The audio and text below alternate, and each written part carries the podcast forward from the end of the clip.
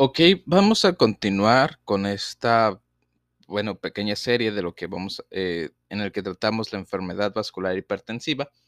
Y como ya vimos el estado funcional normal, hoy vamos a ver la patogenia de la hipertensión. Bueno, la hipertensión es un trastorno con múltiples componentes genéticos y ambientales. Como ya se ha indicado, la gran mayoría de los casos de hipertensión, del 90 al 95%, son idiopáticos Incluso sin conocer las lesiones específicas, es razonable suponer que numerosos pequeños cambios en la homeostasis del sodio renal y o en el tono de la estructura de la pared vascular actúan de forma combinada para provocar hipertensión esencial. La mayoría de las restantes causas se encuadran en la categoría general de enfermedad renal, incluida la hipertensión renovascular por oclusión de la arteria renal. En casos poco frecuentes, la hipertensión tiene una base endocrina subyacente. Patogenia de la hipertensión secundaria. En muchas formas de hipertensión secundaria, las vías responsables son suficientemente conocidas. En la hipertensión renovascular, la estenosis de la arteria renal provoca una disminución del flujo y la presión glomerular en la arteriola aferente del glomérulo. Ello induce secreción de renina, lo que, como ya se ha comentado, aumenta el tono muscular y la volemia a través de la vía de la angiotensina-aldosterona. Los trastornos eh, monogénicos son los causantes de formas graves, aunque infrecuentes, de hipertensión defectos génicos que afectan enzimas implicadas en el metabolismo de la aldosterona, por ejemplo, la aldosterona sintasa, la 11-beta hidroxilasa y la 17-alfa hidroxilasa. Estas alteraciones provocan un aumento de la secreción de aldosterona, mayor reabsorción de sal y agua, expansión del volumen plasmático y a la larga hipertensión.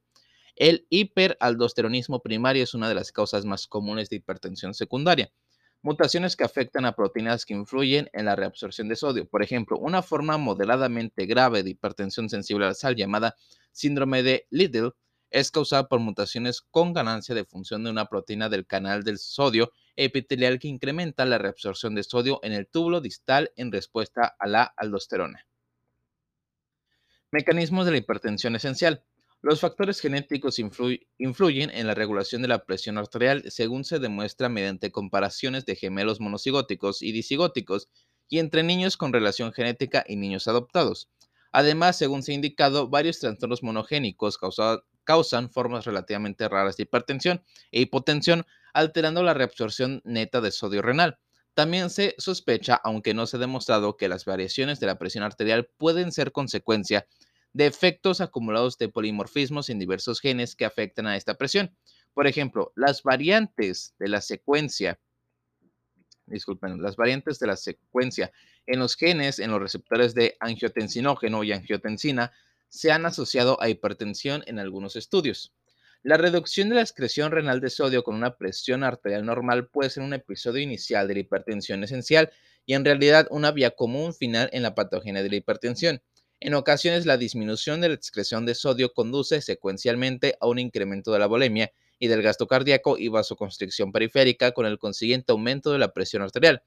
Cuando la presión es más alta, los riñones excretan el sodio adicional suficiente para igualar la ingesta y evitar una mayor retención de líquidos. De este modo se consigue un nuevo estado de equilibrio del sodio, que se le denomina reajuste de la natriuresis por presión, aunque a expensas de una elevación de la presión arterial. Las influencias vasoconstrictoras, como los factores que inducen la vasoconstricción o los estímulos generadores de cambios estructurales en la pared vascular, son posibles causas del incremento de la resistencia periférica y probablemente están implicadas en el desarrollo de hipertensión esencial. Factores ambientales como estrés, obesidad, consumo de tabaco, inactividad física y alto consumo de sal se correlacionan con la hipertensión. La evidencia que vincula la ingesta de sodio con la prevalencia de hipertensión es particularmente significativa. Patología vascular de la hipertensión. La hipertensión no solo acelera la heterogénea, que vamos a ver más adelante, sino que también produce cambios degenerativos en las paredes de las arterias grandes y medias, lo que puede provocar una disección aórtica o una hemorragia cerebrovascular. Asimismo, se asocia a otras dos formas de enfermedad de pequeños vasos, la arteriosclerosis hialina e hiperplásica.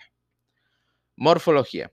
Arteriosclerosis hialina. Las arteriolas muestran un engrosamiento hialino, homogéneo y rosado asociado a estenosis luminal. Ello refleja la extravasación de la proteína plasmática a través de células endoteliales lesionadas, así como el aumento de la síntesis de matriz de las células musculares lisas en respuesta a las agresiones hemodinámicas crónicas de hipertensión. Aunque los vasos de los pacientes de edad avanzada, normotensos o hipertensos también presentan con frecuencia arteriosclerosis hialina, la patología es más generalizada y grave en casos de hipertensión. Las mismas lesiones son características comunes de la microangiopatía diabética, en la que la etiología subyacente es la disfunción de las células endoteliales inducida por la hiperglucemia.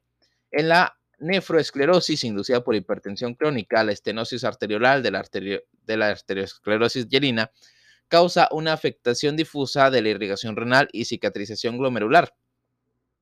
Arteriosclerosis hiperplástica. Esta lesión es propia de la hipertensión grave. Los vasos presentan un engrosamiento concéntrico laminado en piel de cebolla con estenosis luminal. Las laminaciones constan, de células musculares lisas con membrana basal engrosada y duplicada. En la hipertensión maligna van acompañadas de depósitos fibrinoides y necrosis de la pared vascular también llama arteriolitis necrosante, sobre todo en, en el riñón. Ok. Conceptos clave.